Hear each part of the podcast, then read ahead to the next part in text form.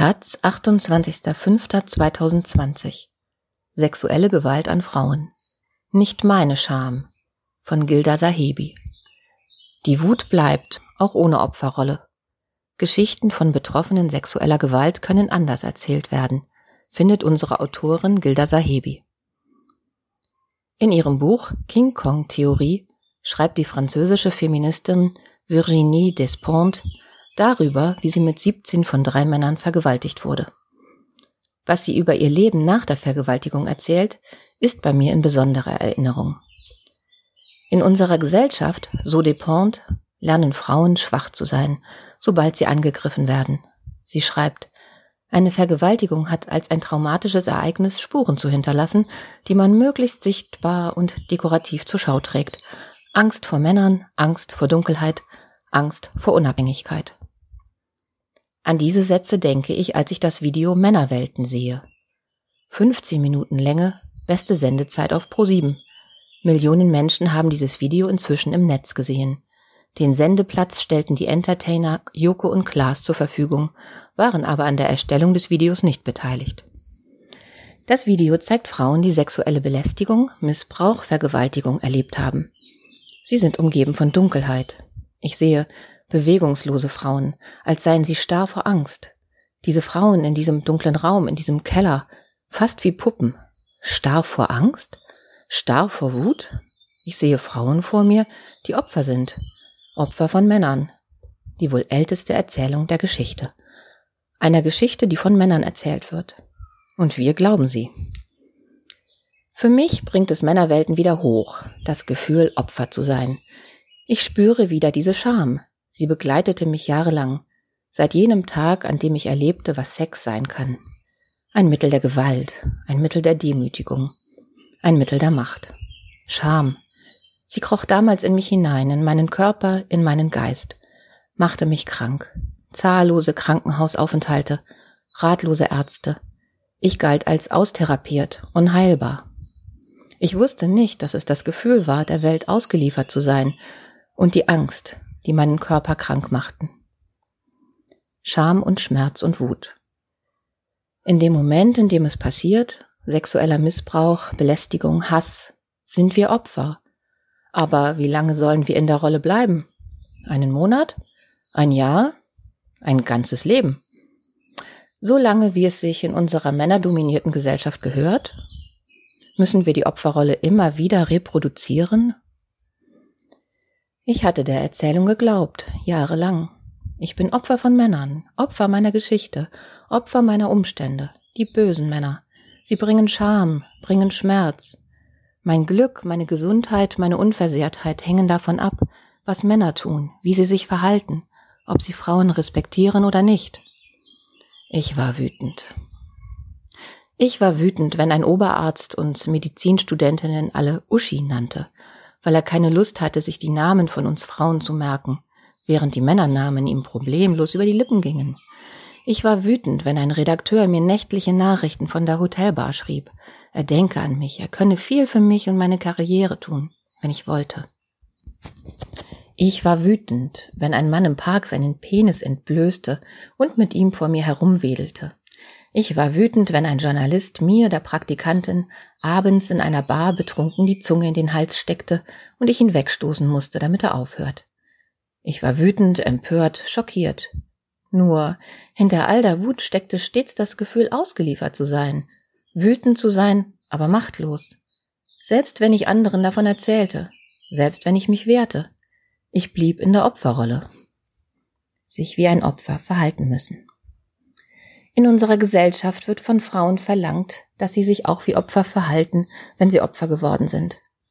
Eine Frau, die, wie Virginie Despentes, beim Trampen vergewaltigt wird und auch nach der Vergewaltigung weiter trampt? Unerhört. Sie hat keine Angst? Sie hat aber Angst zu haben. Eine Frau, die sexuellen Missbrauch erlebt hat und weiter Lust auf Sex und Promiskuität hat? Unerträglich. Sie ist nicht erschüttert? Sie hat aber erschüttert zu sein.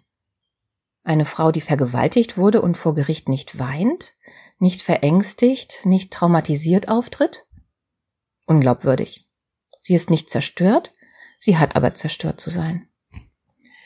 Eine starke Frau ist eine Frau im Gegensatz dazu nur, wenn sie erfolgreich alle Rollen ausfüllt, die sie auszufüllen hat, und das ohne sich zu beschweren. Aber warum brauchen wir überhaupt die Bilder von starken Frauen? Warum benutzen wir das Wort stark bei Männern nur, wenn wir sagen wollen, dass sie Muskeln haben? Frau alleine reicht nicht, um mit Stärke in Verbindung gebracht zu werden. Sagen wir nur Frau, liegt der Gedanke an Schwäche näher als an Stärke. Das ist die Erzählung. Als ich ganz unten im Keller in der Dunkelheit angekommen war, gezeichnet von Krankheit, lebensmüde, starr, bewegungslos, fragte ich mich, was, wenn ich mich entscheide, dieser Erzählung nicht mehr zu glauben? Die Wucht ihrer Geschichten. Ich möchte die Geschichten der Frauen hören, die dort unten im Keller der Männerwelten stehen. Ich bewundere sie für ihren Mut, dort zu stehen und ihre Geschichten zu erzählen. Ich fühle mich ihnen nahe, auch wenn ich ihre Erlebnisse nicht nachfühlen kann, weil jeder Mensch ein solches Trauma anders fühlt, erlebt, spürt. Es ist wichtig, dass sie ihre Geschichten erzählen. Nicht nur damit jene sie hören, die sich den Alltag einer Frau in dieser Gesellschaft nicht vorstellen können, nicht nur damit sich etwas ändert, sondern auch, um aus dem dunklen Keller herauszukommen, in dem wir unsere Geschichten jahrelang versteckt haben. Ja, ich möchte die Geschichten dieser Frauen hören, aber nicht im dunklen Keller, wir alle müssen uns diesen Geschichten stellen. Wir müssen sehen, was in unserer Gesellschaft passiert. Aber wenn Frauen sich selbst aussuchen, wie sie ihre Geschichten sexueller Gewalt erzählen, wäre es wirklich auf diese Art und Weise? In Dunkelheit, in Stille, in Starre, im Keller? Oder vielleicht doch lieber mit Kraft, mit Licht, mit Macht? Vielleicht mit dem Satz, ich war Opfer, aber ich lasse es nicht mehr zu, dass ihr mich immer und immer wieder zum Opfer macht. Die Wucht ihrer Geschichten würde an nichts verlieren, im Gegenteil. Wir würden sehen, wie viel Resilienz und wie viel Lebenswillen es bedarf, um nach einem solchen Trauma weiterzumachen. Wir brauchen keinen Keller und keine geisterhafte Aufmachung, keine Opferinszenierung, um das zu verstehen. Es wäre ehrlicher gewesen, wenn Joko und Klaas selbst durch die Ausstellung geführt hätten. Es ist ihre Plattform. Ich sehe die Frauen in diesem Video durch einen männlichen Blick erstarrt, still, schockiert, aus dem Opfergefühl befreit. Und ich sehe, dass es niemandem auffällt, wie verstörend es eigentlich ist, was wir da sehen. Frauen als Opfer zu sehen, ist für uns normal. Niemanden stört es, dass die Frauen im Halbdunkel stehen, sich nicht bewegen, starre Gesichter haben, fast geisterhaft wirken, als seien sie nicht mehr richtig lebendig aufgrund dessen, was ihnen angetan wurde. So normal ist es für uns alle Frauen auf diese Weise zu sehen, dass es uns nicht einmal mehr auffällt. Es ist nur mein eigenes Gefühl, das ich beschreiben kann. Jede Frau, die sexualisierte Gewalt erlebt hat, hat einen anderen Blick, sieht dieses Video anders, empfindet ihre Geschichte anders. Für mich aber war das Gefühl, Opfer zu sein, ein Gefängnis, in das ich mich selbst geschlossen hatte. Niemand hatte mich dazu gezwungen. Was mir passiert ist, habe ich mir nicht ausgesucht. Aber ich hatte geglaubt, der Weg nach dem Missbrauch sei vorgezeichnet, Schließlich war es das, was ich überall sah, zu sehen bekam. Frauen, die sexuellen Missbrauch, Übergriff, Hass erleben, sind gezeichnet. Dieser eine Moment, diese furchtbare Zeit in ihrem Leben, diese traumatisierenden Erfahrungen prägen den Rest ihres Lebens, binden sie an den Täter, an die Männer. Das ist nicht wahr. Ich hörte auf, der Erzählung zu glauben. Heute weiß ich, dass es genau das ist, was die Täter wollen uns ein Leben lang zu Opfern machen. Uns in der Opferrolle zu wissen, ist für sie Genugtuung und Belohnung zugleich. Ich tue ihnen diesen Gefallen nicht mehr. Es war ein langer, schmerzhafter Weg, mich von diesem Opfergefühl zu befreien, gesund zu werden, zu heilen, zu verstehen. Es ist nicht meine Scham, es ist die Scham der Täter. Und ich nehme sie ihnen nicht mehr ab.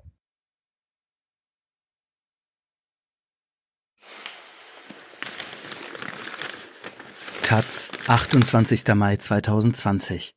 Kinder in der Corona-Krise. Von wegen coole Freiheit. Ein Artikel von Barbara Dribusch. Mit den Einschränkungen kommen Kinder ganz unterschiedlich klar, jenseits vieler Klischees.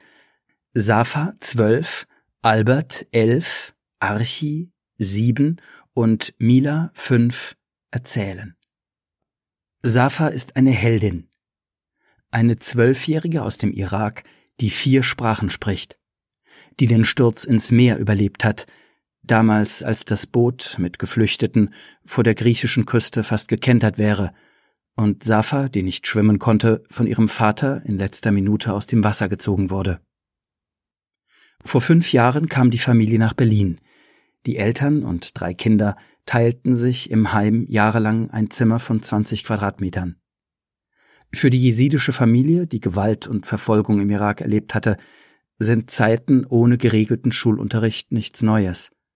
Beengte Wohnverhältnisse auch nicht. Und so wirkt Safa Ibrahim wie eine Überlebenskünstlerin, wenn man sie fragt, wie sie denn die Zeit der Corona-Einschränkungen erlebt.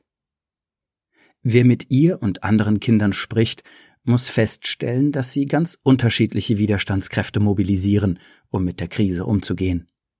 Es hängt vom Umfeld ab, aber eben auch von der Persönlichkeit und von Details, die fördern, schützen oder auch nicht. Klischees, beispielsweise über Familien im Hartz-IV-Bezug, helfen da oft nicht weiter. Ich habe meine Freundinnen vermisst, Mariam und Tanja, sagt Safa über die Zeit des Lockdowns. Ich war 24 Stunden zu Hause. Es war ein bisschen langweilig.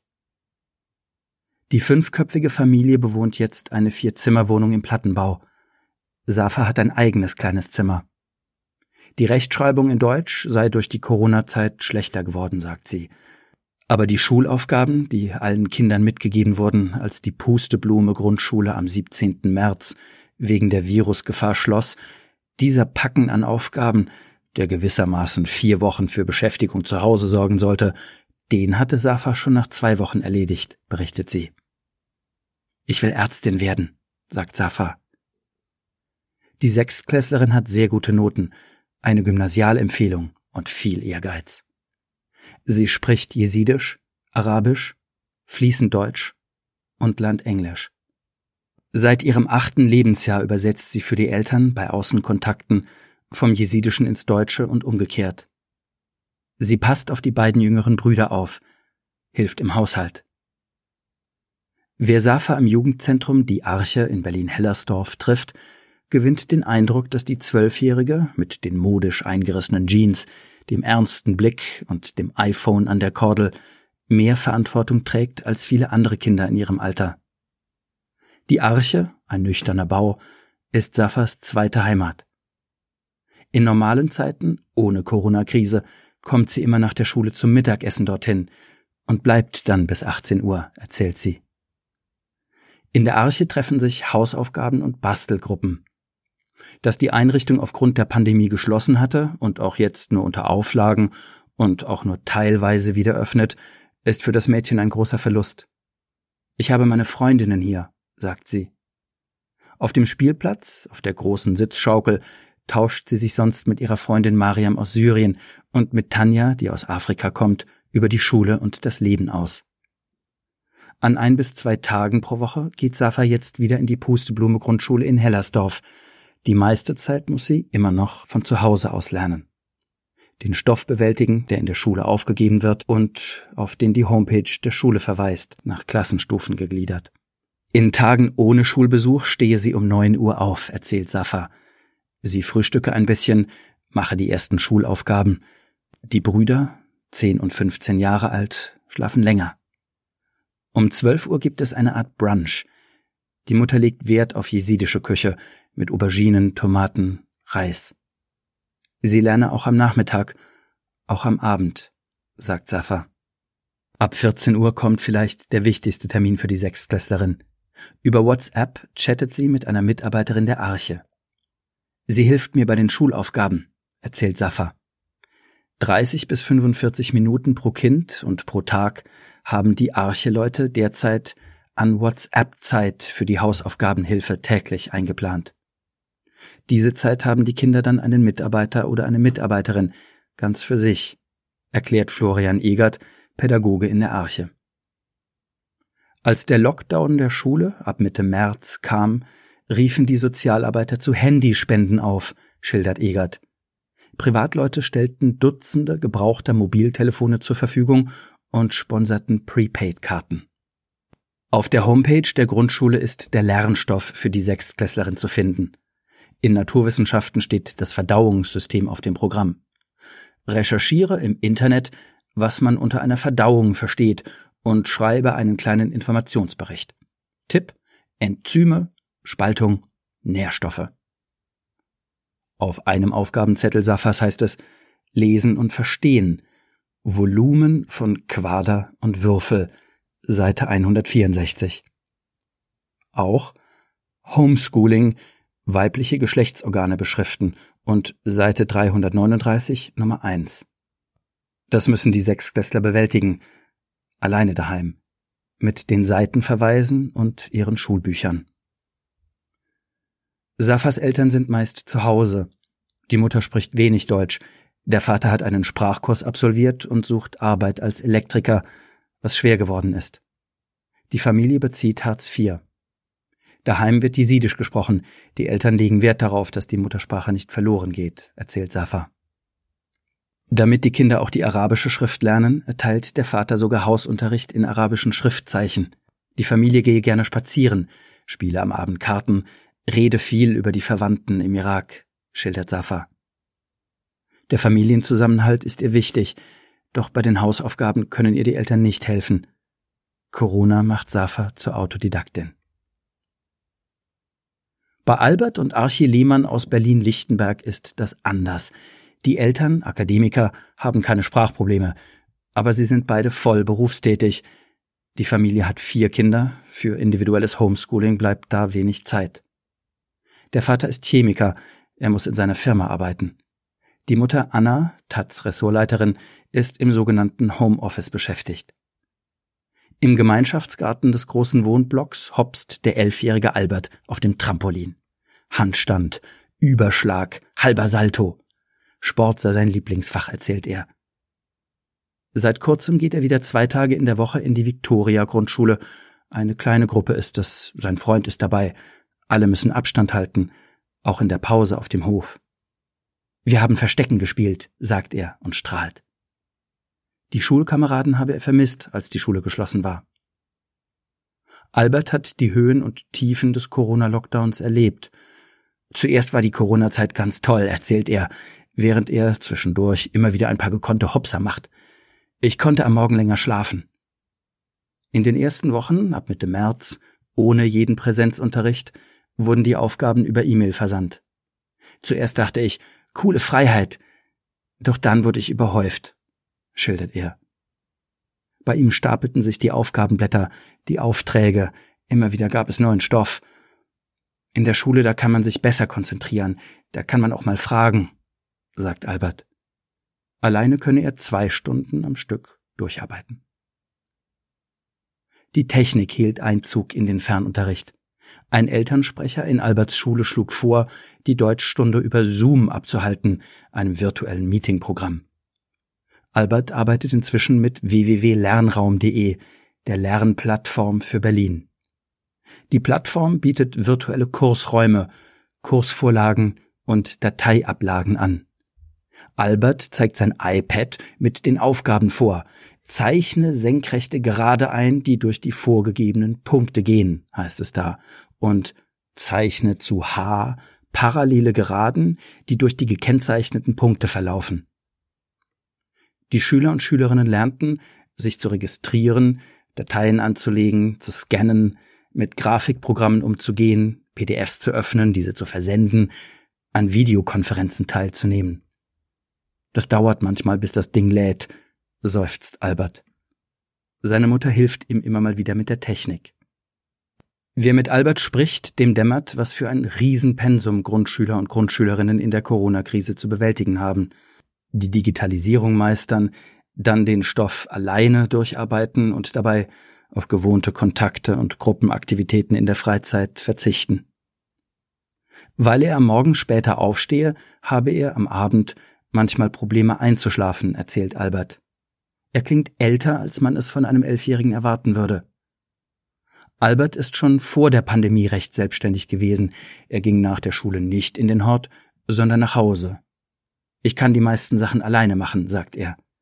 Trotzdem, die Aufgaben stapeln sich. Ich habe nachzuarbeiten, stellt Albert trocken fest. Das geht vielen Schülern und Schülerinnen ebenso. In Berlin und einigen anderen Bundesländern gibt es für die Zeit des Fernunterrichts und des eingeschränkten Präsenzunterrichts keine Zensuren. Zu unterschiedlich sind die Lernbedingungen der Kinder. Allerdings gilt die Ausnahmeregelung, dass bei Schülern und Schülerinnen, die sich in ihren Leistungen verbessern, dann diese guten Noten angerechnet werden. Für Alberts kleinen Bruder Archi wirkte der Lockdown am Anfang wie Ferien. Schön, fand er erst, dass die Schule geschlossen hatte, sagt der Siebenjährige. Archi sitzt am Küchentisch, vor sich das geöffnete Laptop der Mutter. Anton heißt die Lern-App, die vielen Grundschülern und Grundschülerinnen den Präsenzunterricht ersetzen soll. Archi hat viele Wochen ganz ohne Unterricht hinter sich. Seit kurzem geht der Erstklässler wieder jeden Tag am Vormittag in die Schule oder in die Betreuung. Viel alleine zu spielen sei langweilig, sagt Archi. Ich will lieber ganz viel in der Schule sein. Anton soll Archi die ersten Rechenkünste vermitteln. Auf dem Display des Laptops sind zehn Kreise zu sehen, drei davon ausgefüllt. Archi zählt die drei vollen, dann die leeren Kreise. Sieben, ruft er. Die sieben ist die Partnerzahl zu drei, beides ergibt zehn. Wer die Aufgaben in der App richtig macht, für den erscheint auf dem Bildschirm ein bunt kostümierter Superman und hüpft freudig auf und nieder. Die Erfinder der Lern-Apps klauen offenbar ihre Motivationstricks der Designer von Computerspielen. Archie muss den Lockdown auch innerlich verarbeiten.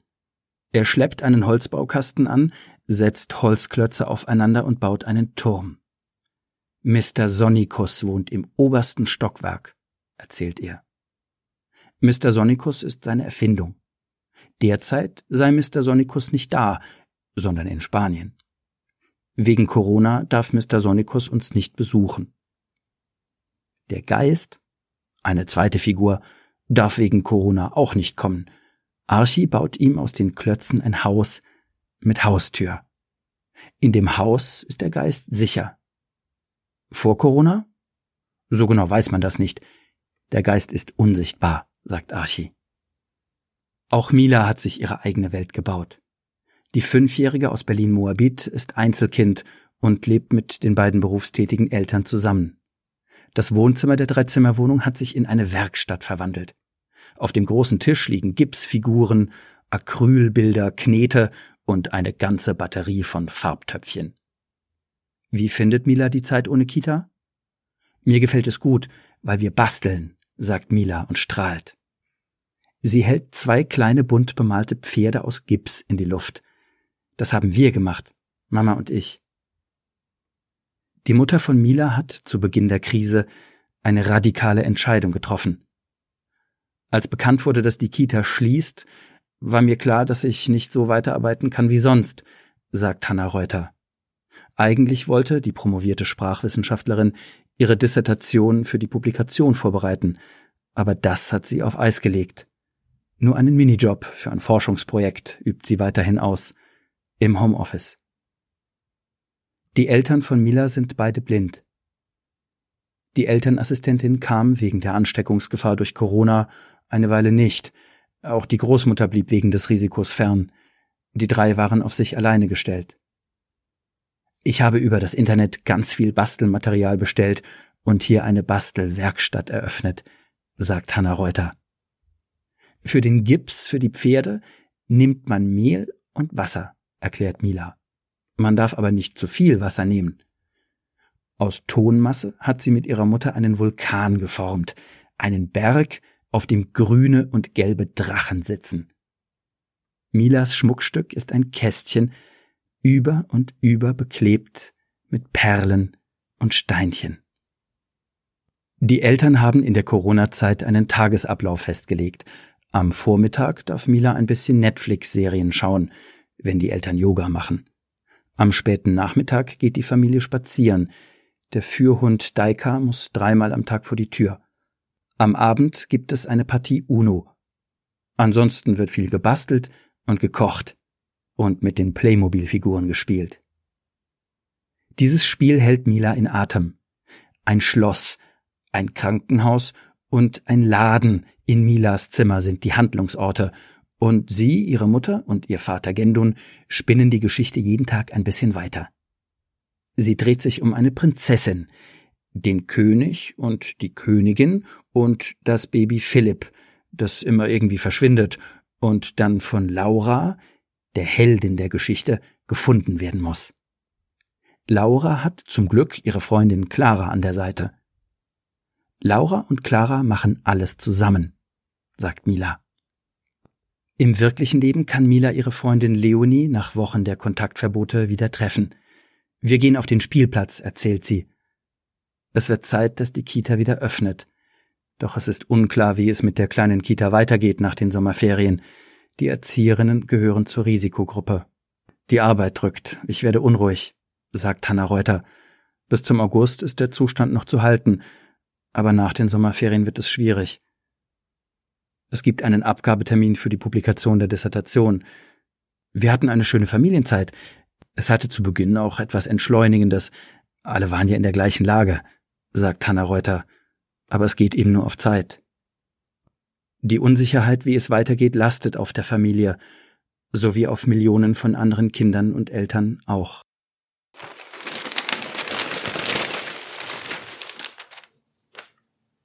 Taz. Geflüchtete im Sudan. Endstation Khartoum. 100.000 Eritreer sitzen auf dem Weg nach Europa im Sudan fest. Liegt das an der europäischen Flüchtlingspolitik? Von Bartholomäus von Laffert. In einem dunklen Zimmer in Khartoum, das früher einmal eine Garage gewesen ist, sitzt ein junger Mann aus Eritrea in weißem Unterhemd auf einer Bettkante und erzählt, wie sein Traum von Europa zerbrach. Wenn, Noah Solomon spricht, dann flüstert er. Wenn es an der blauen Metalltür klopft, schreckt er zusammen. Auf seinem Unterarm hat er sich Sorry Mom tätowiert. Einmal auf Englisch, einmal auf Tigrinisch. Vor zwei Jahren ist er aus Libyen in die sudanesische Hauptstadt zurückgekehrt. Solomons Geschichte ist die eines Überlebenden oder, je nachdem wer sie erzählt, die eines Versagers. Er ist einer von tausenden ostafrikanischen Geflüchteten, die in den vergangenen Jahren nach Khartoum kamen, um von hier weiterzuziehen nach Libyen und von dort nach Europa. 1,1 Millionen Geflüchtete leben laut Angaben des Flüchtlingshilfswerks UNHCR im Sudan. 122.000 kommen aus Eritrea, andere aus Äthiopien und Südsudan. Wie viele sich wie Solomon unregistriert im Land aufhalten, weiß niemand. 2014 hat die EU die strategische Bedeutung des Sudan für Migration nach Europa erkannt und den Khartoum-Prozess gestartet. Eine Initiative zur Vernetzung der EU mit den Ländern am Horn von Afrika. Es ist ein Versuch, Menschen wie Noah Solomon von der Flucht nach Europa abzuhalten. 81 Millionen Euro hat die EU bis 2022 für das Better Migration Management, BMM, in den acht Ländern am Horn von Afrika bereitgestellt, das zum Großteil von der Deutschen Gesellschaft für internationale Zusammenarbeit, GIZ, umgesetzt wird. Das offizielle Ziel der GIZ lautet, Migrantinnen besser schützen. Mit Informationskampagnen, die über die Gefahren auf den Fluchtrouten aufklären sollen oder mit dem Training von Grenzpolizisten und Behörden wie dem Nationalen Komitee zur Bekämpfung von Menschenhandel. Tatsächlich ist die Zahl der Geflüchteten vom Horn von Afrika seit Beginn des Khartoum-Prozesses stetig zurückgegangen. 2015 waren 25 Prozent aller Geflüchteten, 39.000 Menschen, die von Nordafrika nach Italien flohen, aus Eritrea. Aus keinem Land kamen damals mehr. Im Jahr 2019 sind es noch so wenige, dass sie in der Statistik nicht mehr separat gelistet werden. Und das, obwohl die Zahl der EritreerInnen, die jedes Jahr in den Sudan kommen, nach Angaben der sudanesischen Behörden und des UNHCR stets konstant geblieben ist. Sind diese Zahlen Belege für den Erfolg der EU-Politik am Horn von Afrika? In Al-Jarif, einem Viertel in der sudanesischen Hauptstadt Khartoum, liegt hinter einem unscheinbaren Metalltor ein Teil der Antwort. Die Frauen legen ihre Kopftücher ab, die Männer tragen Rosenkränze ums Handgelenk. Die Menschen hier drinnen sprechen Tigrinisch und nicht Arabisch wie auf der Straße. Alle in der Garagensiedlung in Al-Jarif teilen ein Schicksal. Sie sind aus Eritrea geflohen. Hier lebt Noah Solomon, der 2016 vor dem Wehrdienst in den Sudan floh und 2017 den Beschluss fasste, nach Europa zu gehen. Nebenan wohnt Elena Semere, Ende 40, zusammen mit ihren erwachsenen Töchtern. Sie ist vor vier Jahren aus Eritrea geflohen, nachdem ihr Mann zur Arbeit ging und spurlos verschwand. Über dem Schminktisch hängt ein Poster. Happy Birthday steht drauf. Daneben eine große Zwei und das Foto eines kleinen Jungen, ihres Enkels. Wenn er groß ist, wird er die Wahrheit über seinen Vater erfahren müssen. Das bricht mein Herz. Ihre Tochter wurde auf der Flucht von einem Schlepper an der Grenze vergewaltigt. Eine Tür weiter das Zimmer von Yusuf Edris. Ein Mann mit einer langen Narbe auf der linken Wange. Seine drei jüngeren Geschwister sind über das Mittelmeer nach Italien geflohen, leben inzwischen in Dortmund und Berlin. Zum Beweis zeigt er Fotos auf seinem Smartphone. An der Zimmerwand hängt ein buntes Poster, das den Erzengel Michael zeigt, wie er dem Teufel eine Lanze durch den Rücken treibt. Wollen wir nicht alle Engel sein und das Böse besiegen? fragt Idris. Bis vor drei Jahren hatte er als Schlepper gearbeitet und Menschen gegen Geld von Eritrea in den Sudan gebracht. Für die Europäische Union ist Yusuf Edris kein Engel, sondern der Endgegner im Kampf gegen Migration. Im Jahr 2017 hat die EU gemeinsam mit den sudanesischen Behörden zusätzlich zum BMM das Regional Operation Center in Khartoum, ROC, eröffnet. Ein Geheimdienstzentrum, in dem Daten über irreguläre Migrationsstürme in Ostafrika gesammelt werden, um so Schleppernetzwerke besser bekämpfen zu können. Die sudanesische Regierung hat bereits 2014 die Anti-Schlepper-Gesetze verschärft.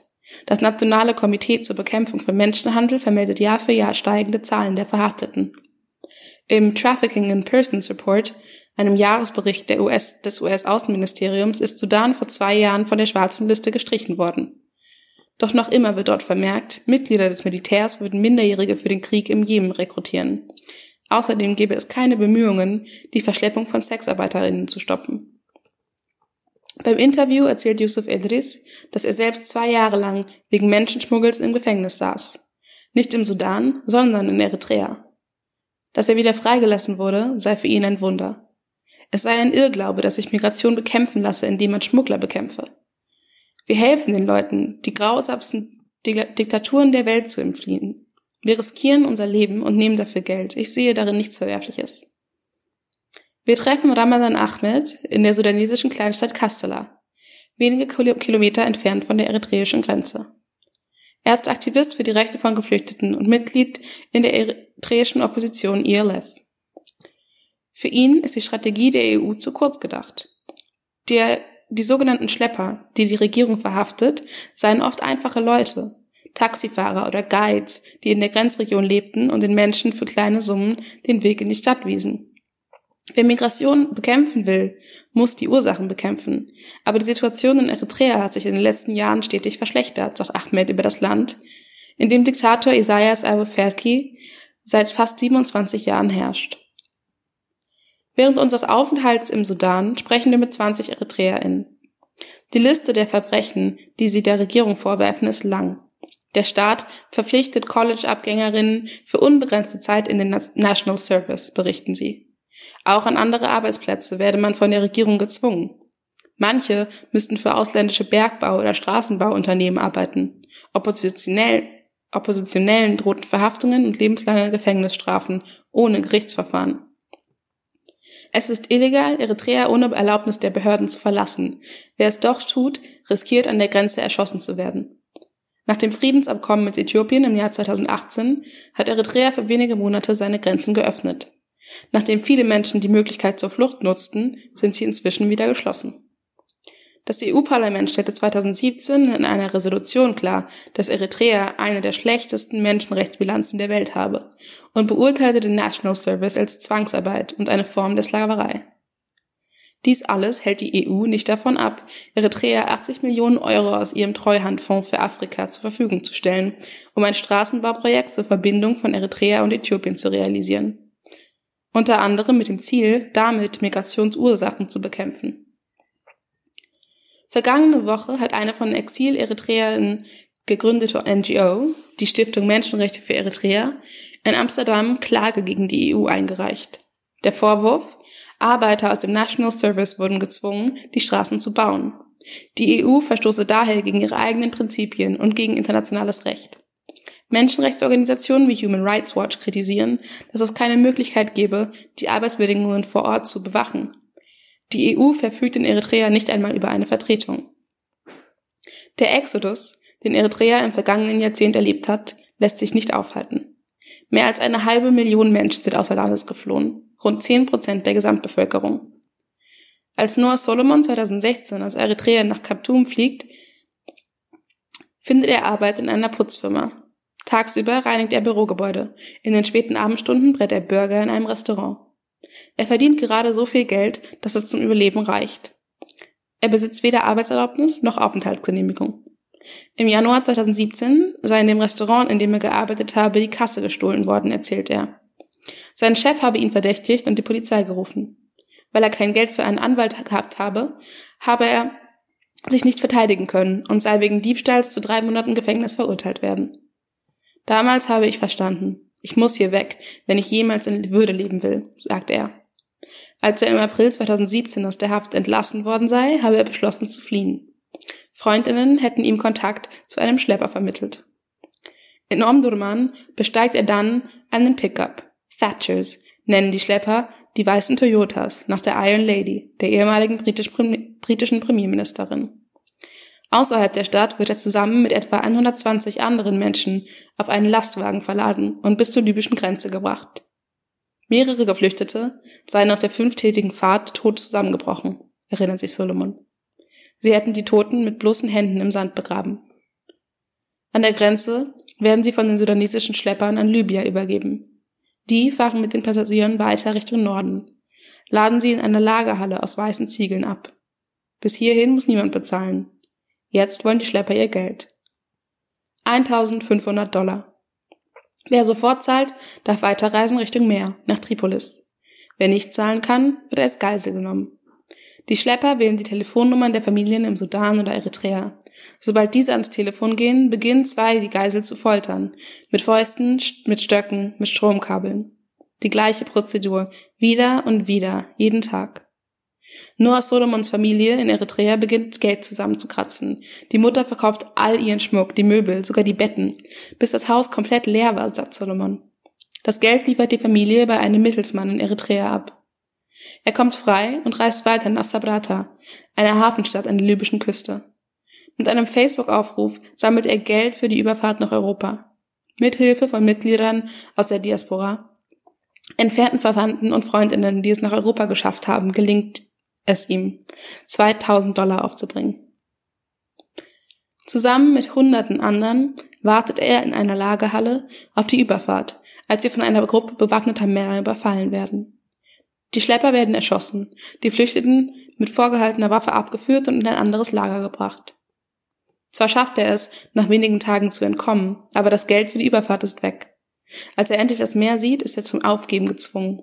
Mit Hilfe eines Händlers, der von Libyen in den Sudan reist, kehrt er nach einem Jahr zurück. In Algerif kennen die benachbarten Jugendlichen Solomons Geschichte. Ob diese sie vom großen Traum von Europa abbringen wird, vermag er nicht zu sagen. Niemand kann sich den Horror vorstellen, bis er ihn nicht mit eigenen Augen gesehen hat. Laut einer Studie, die die UN-Entwicklungsorganisation UNDP im Oktober 2019 veröffentlichte und für die rund 2000 Migrantinnen, die von Afrika nach Europa geflohen waren, interviewt wurden, gaben 93 Prozent der Menschen an, dass sie über die Risiken der Flucht Bescheid wussten und nur zwei Prozent sagten, dass Aufklärung sie an der Reise gehindert hätte. Warum aber sind die Zahlen derer, die von Sudan nach Libyen aufbrechen und von dort weiter nach Europa fliehen, in der Vergangenheit so stark zurückgegangen?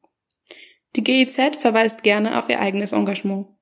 Insgesamt habe das BMM mit seinen Kampagnen 150.000 Menschen am Horn von Afrika erreicht, schreibt die Organisation für Entwicklungszusammenarbeit auf Anfrage der Taz. Ebenso, dass 18.200 schutzbedürftige Migrantinnen darin unterstützt wurden, Zugang zu Gesundheits- und psychosozialer Versorgung sowie rechtlicher Beratung zu bekommen. Wenn man Hamdan Dagalo zuhört, geht der Rückgang der Geflüchtetenzahl vor allem auf sein Konto. Der Anführer der sudanesischen Rapid Support Forces, RSF, der der Übergangsregierung angehört und als derzeit mächtigster Mann im Sudan gilt, sagte in einem Interview mit Al Jazeera im Jahr 2017, die EU verliere Millionen im Kampf gegen Migration, deshalb sollten sie uns unterstützen. Die RSF, die früher Janjaweed hießen, waren bis zu dessen Sturz so etwas wie die Privatmiliz des Ex-Diktators Omar al-Bashir und werden für den Genozid in Darfur mitverantwortlich gemacht. Verschiedene Menschenrechtsorganisationen haben in der Vergangenheit den Verdacht geäußert, die EU unterstütze die RSF beim Grenzschutz. Auf Anfrage der Taz bestreitet die EU jedoch, dass es je finanzielle Unterstützung für die Miliz gegeben habe. Die meisten Geflüchteten, mit denen wir in Khartoum sprechen, sind weder RSF-Kämpfern an der Grenze begegnet, noch haben sie von den Projekten der EU gehört. Das Leben für uns Eritreer hat sich, seit ich hier lebe, kein bisschen verändert, sagt Solomon, als er über die Zeit nach seiner Rückkehr aus Libyen spricht. Dass kaum noch Menschen aus dem Sudan fliehen, hat wahrscheinlich andere Gründe. Der Weg nach Libyen ist seit mehr als einem Jahr verschlossen, sagt Yusuf Edris, der selbst nie Menschen nach Libyen geschleust haben will, aber Kollegen von früher kennt, die entlang der Route arbeiten. Das Risiko ist zu groß, die Lage in Libyen ist unübersichtlich. In den letzten eineinhalb Jahren seien immer öfter Menschentransporte wie jener von Noah Solomon von konkurrierenden Warlords überfallen worden, sodass sich der Schmuggel nicht mehr lohne. Nach zwei Wochen Recherche im Khartoum und im Osten Sudans, nach Interviews mit Staatsanwälten, Schleppern, Geflüchteten und NGO-Mitarbeitern scheint es, als seien es nicht zuallererst die Millionen, die die EU in das BMN investiert, investiert und auch nicht die Milizen wie die RSF, die die Migrantinnen aufhalten. Es ist vor allem der neu entfachte Bürgerkrieg in Libyen und das dadurch entstandene Machtvakuum, das das Geschäftsmodell der Schlepper unrentabel macht und Geflüchtete zum Ausharren im Sudan zwingt. Für den unwahrscheinlichen Fall, dass sich die Lage in Libyen bald verbessert, hat die Afrikanische Union vorgesorgt. Im Oktober 2019 gab sie bekannt, ein Continental Operational Center in Khartoum zu eröffnen. Hier sollen sich die Geheimdienste Afrikas vernetzen, um gemeinsam Grenzen und Menschenhandel besser zu kontrollieren und zu überwachen. Auf unsere Anfrage schreibt eine Sprecherin der EU-Kommission, das Center sei eine Initiative der Afrikanischen Union. Nichtsdestotrotz werde es Gespräche zwischen der EU und der AU geben, um den Austausch mit dem Continental Center zu diskutieren. Jerome Tubiana, Wissenschaftler der niederländischen Klingandel Institute, das 2018 eine Studie über die Auswirkungen der EU-Politik im Sudan veröffentlichte, warnt. Die EU ist die Hauptgeldgeberin für die AU. Es ist interessant zu sehen, wie die EU so viel der Migrationsarbeit wie möglich an die Afrikanische Union auszulagern versucht, nicht zuletzt, weil sich so ethische Dilemmata verwässern lassen. Im Khartoum hat die Regierung Mitte April wegen des Coronavirus einen kompletten Lockdown beschlossen. Bislang gibt es 2700 bestätigte Fälle und 111 Tote. Die Menschen werden dazu angehalten, zu Hause zu bleiben. Polizei und Militär kontrollieren die Straßen. Die Geflüchteten aus Eritrea leiden besonders unter den Maßnahmen. Oft sind sie nicht registriert, haben keinen Zugang zur Krankenversorgung und müssen sich als Tagelöhner den Lebensunterhalt auf der Straße verdienen. Die Jugendlichen in Algerif suchen weiter nach Wegen, das Land zu verlassen. Es gibt Gerüchte von neuen Fluchtrouten über die Westgrenze in den Tschad, weiter nach Algerien oder Marokko und von dort über das Mittelmeer. Noah Solomon will davon nichts wissen.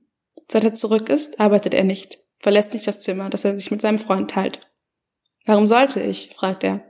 Hier im Sudan fürchtet er die Polizei. Zu Hause in Eritrea würde er verhaftet. Sein Traum von Europa sei in Libyen vernichtet worden, sagt er, als wir uns noch vor der Corona-Krise auf zwei Stahlfederbetten in seinem Zimmer in der Garagensiedlung in Algerif gegenüber sitzen. Er warte jetzt bloß noch auf den Tod. Dieses Jahr wird er 24.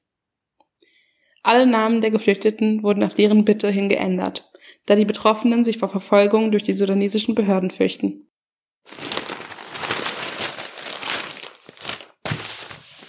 Tageszeitung, 24. Mai 2020.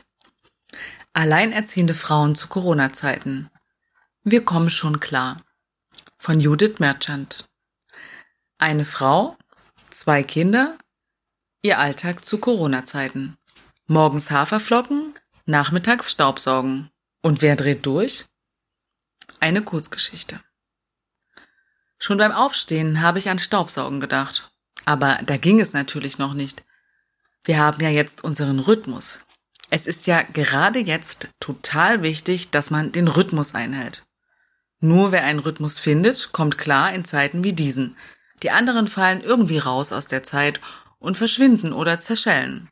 Man sieht die dann einfach nicht mehr. Naja, eigentlich sieht man ja gerade eh niemanden mehr. Man sieht nur, was die Leute posten.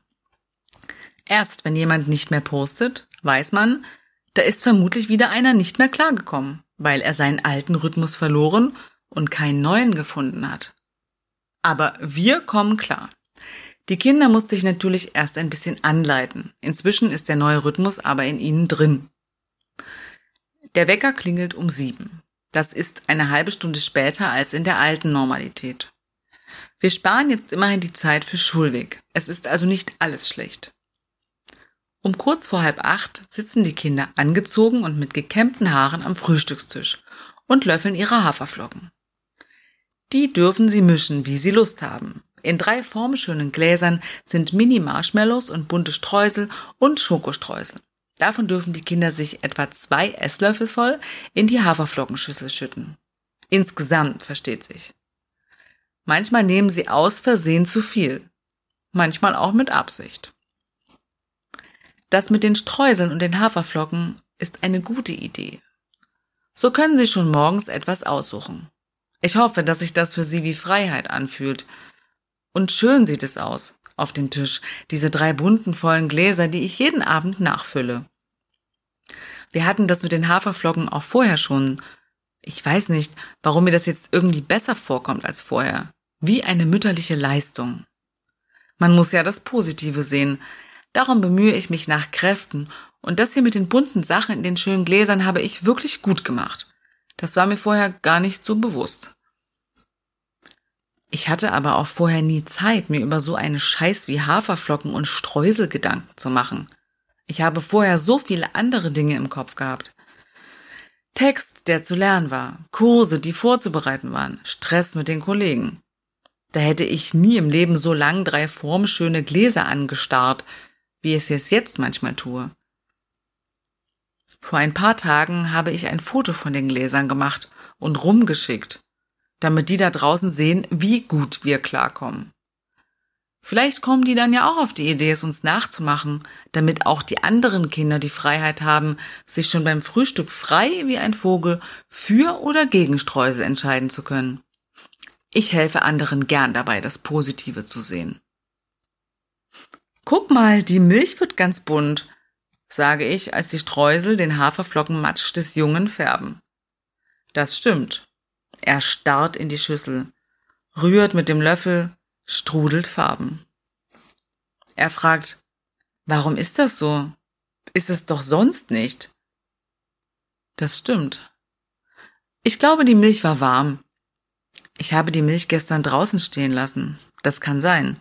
Ehrlich gesagt, weiß ich nicht mehr genau, was ich gestern Abend gemacht habe, als die Kinder still und folgsam in ihren Betten verschwunden sind zu ihren iPads.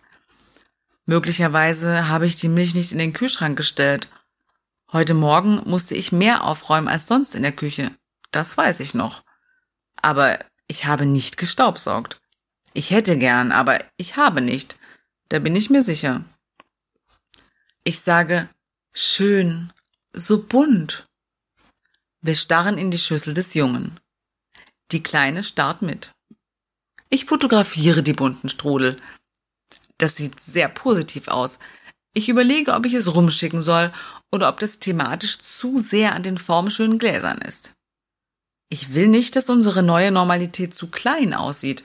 Dann könnte es aussehen, als kämen wir nicht klar. Der Junge sagt, wenn die Milch warm ist, wird es so bunt? Ich sage, ja genau, obwohl ich es nicht sicher weiß. Die Kleine sagt, von den Streuseln. Ich sage, und wegen der Wärme der Milch. Genau. In warmen Flüssigkeiten löst sich alles leichter auf. Wir haben ein Gesprächsthema, das tut uns gut. Wir reden nicht mehr viel. Und wenn, dann über andere Dinge als vorher.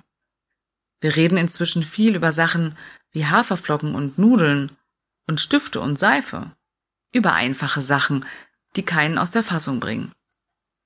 Die Kinder haben sofort begriffen, dass man mit mir nur noch über solche Dinge reden kann. Sie haben sich toll an die Situation angepasst. Auch an den Rhythmus haben sie sich toll angepasst. Ich will das auch, sagt die Kleine. Sie greift entschlossen nach dem formschönen Glas und schüttet sich Streusel in die Schüssel.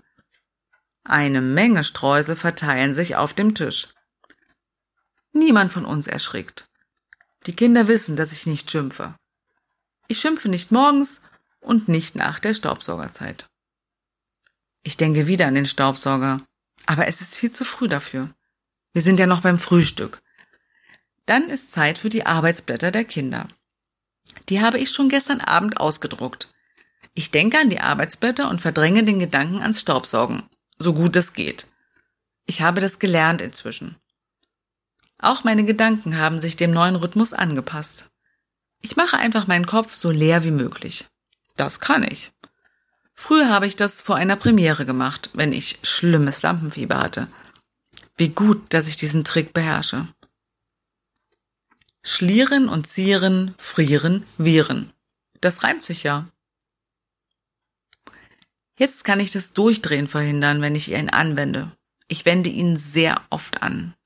Ich mache meinen Kopf also leer und denke nur an die Arbeitsblätter, die im Auswurffach meines Druckers liegen, wo mein Drucker sie gestern ausgeworfen hat.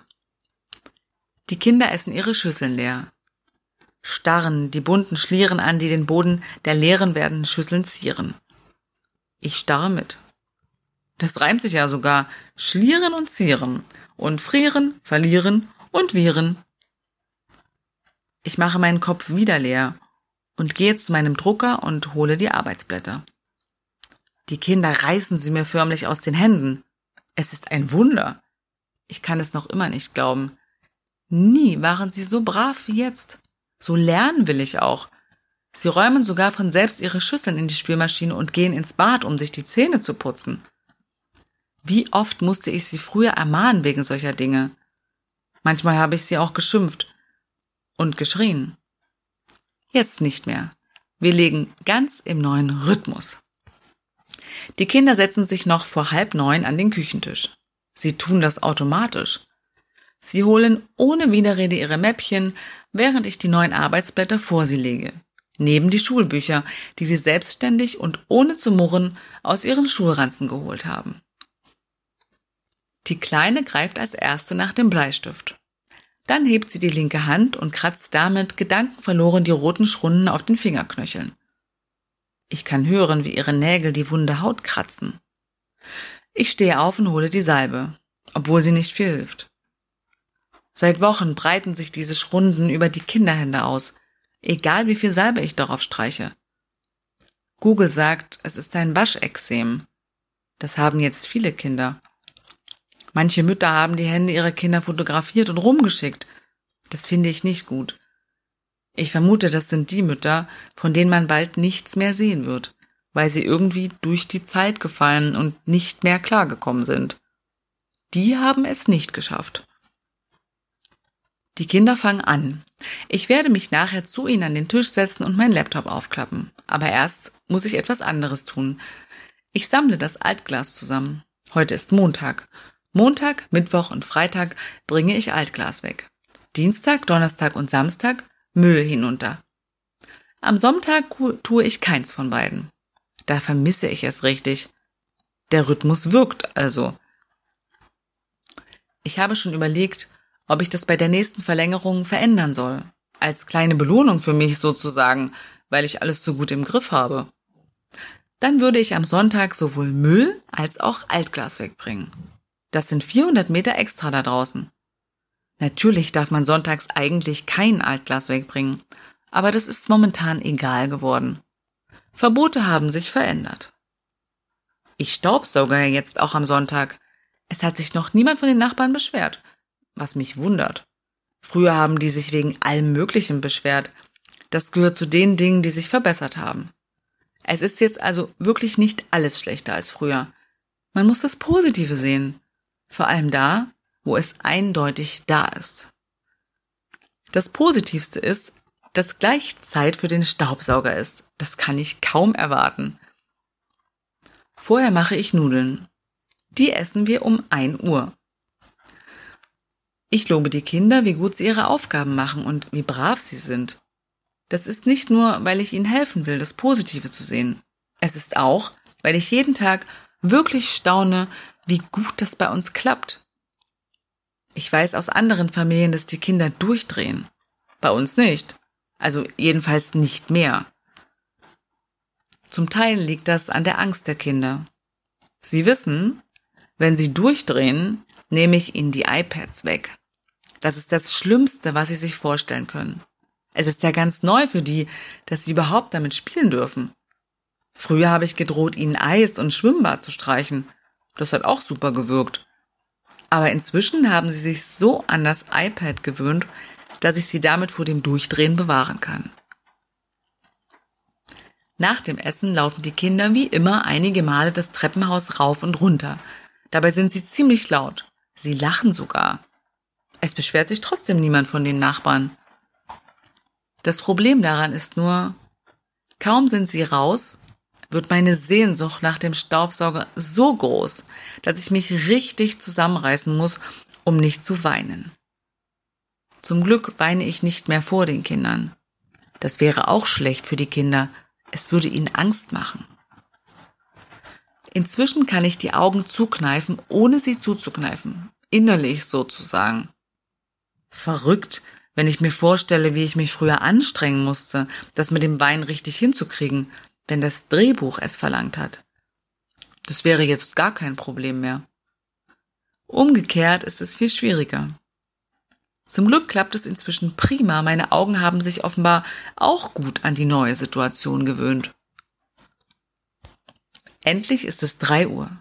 Die Kinder haben die Zähne geputzt und verschwinden in ihre Zimmer zu ihren iPads. Jetzt, endlich. Mein Moment. Mein täglicher Auftritt. Jetzt geht es nur um mich. Mit trockenen Augen trete ich zum Besenschrank und hole den Staubsauger heraus. Dann habe ich Legosteine und Zeitungen auf und stöpsle ihn ein. Das mache ich ganz langsam. Jetzt, wo ich kurz davor bin, zögere ich den Moment des Staubsaugens hinaus. Ich atme noch einmal tief und zitternd ein. Gleich ist es soweit. Ich schalte ihn an und dann wird es laut. Der Staubsauger brüllt los. Es ist ein ziemlich lauter Staubsauger, wenn man ganz bis zum Anschlag dreht.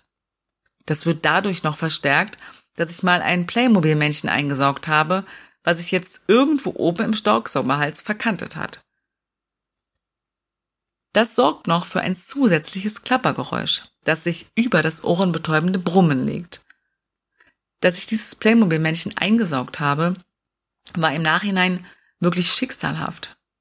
Das ist ein schönes Beispiel dafür, dass ich das Positive an einer Sache zuerst nicht erkennen konnte. Was für ein Segen ist es jetzt, dass der Staubsauger so laut ist. Früher hat mich sein Geräusch gestört. Inzwischen liebe ich es. Ich liebe nichts so wie das. Wenn er richtig laut brüllt, kann ich loslegen. Ein paar Schritte in den Flur, ein letzter Blick, ob die Kinderzimmertüren geschlossen sind. Ich lockere ganz leicht den Kiefer und dann kommt das Heulen wie von selbst. Es spritzt so richtig aus beiden Augen. Krass. Was für ein Druck dahinter ist, wenn man so lang angehalten hat. Der Staubsauger brüllt, die Tränen spritzen und ich öffne den Mund und brülle auch. Das tut so gut. Ich brülle nur mittellaut, relativ monoton brülle ich. Genau so, dass es im Pegel des Staubsaugers bleibt. Inzwischen haben wir uns optimal aneinander angepasst, der Staubsauger und ich. So kann er mich nicht hören. Ich verschwinde im Brüllen des Staubsaugers. Das ist ja der Sinn der Sache. Und es tut so unglaublich gut, sich im Staubsauger aufzulösen. So fühlt sich das nämlich an. Ich bin nicht allein, jetzt und hier. Der Staubsauger ist für mich da. Ich fühle, wie das Brüllen sich anhören würde, wenn der Staubsauger aus wäre. Es ist ein Brüllen, das Kinder auf keinen Fall hören dürfen. Es würde ihnen Angst machen, ihre Mutter so brüllen zu hören. Den Nachbarn würde es auch Angst machen.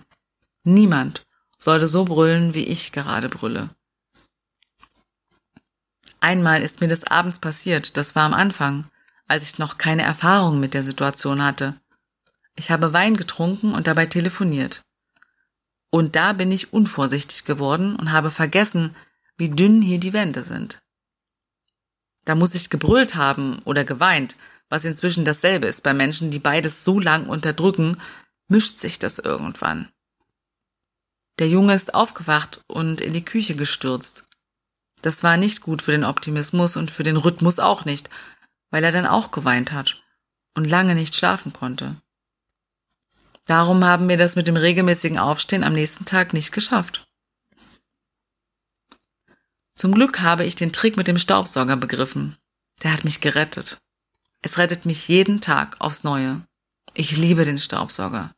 Ich kann gar nicht begreifen, dass ich ihm vorher so wenig Aufmerksamkeit geschenkt habe. Meine größte Angst nach der, dass das WLAN ausfällt, ist jetzt die, dass der Staubsauger kaputt geht.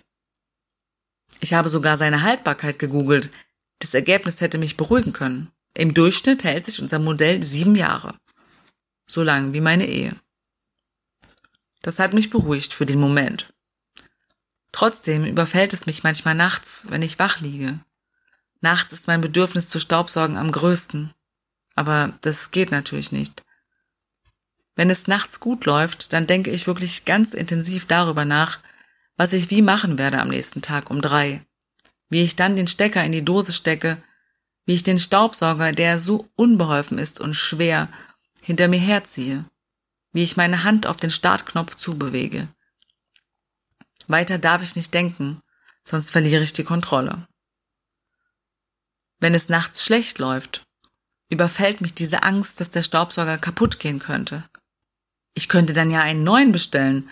Die Lieferzeit beträgt vier bis fünf Tage. Ich habe schon den Anbieter herausgesucht, der am schnellsten versendet. Aber was mache ich an diesen staubsaugerfreien Tagen? Und was geschieht erst, wenn ein Wochenende dazwischen liegt? Das würde ja zusätzliche Zeit kosten. Aber jetzt ist es kurz nach drei. Meine Zeit. Ich sauge sehr lange Staub. Wie immer sauge ich als letztes das Badezimmer. Ich lege den brüllenden Staubsauger auf den Boden und drehe das kalte Wasser auf. Ich mache den Staubsauger erst aus, als ich leer geweint bin und meine Augen mit Wasser gekühlt und getrocknet und mich nachgeschminkt habe. Jetzt bin ich bereit für den nächsten Punkt. Jetzt wird gebastelt. Ich denke positiv und öffne die Tür zum Kinderzimmer. So, es ist halb vier. Jetzt basteln wir erstmal was Schönes und dann machen wir ein Foto davon und schicken es Oma und Opa, ja? Der Große sieht von seinem iPad auf und nickt. Es ist unglaublich, wie brav diese Kinder geworden sind. Dann fragt er zaghaft, Fußball geht immer noch nicht, oder? Bald, mein Schatz, sage ich und lächle ihn an und sehne mich sehr nach Staubsaugen. Aber das darf ich erst morgen wieder. Ich kneife die Augen innerlich sehr fest zusammen und sehe das Positive. Wie immer.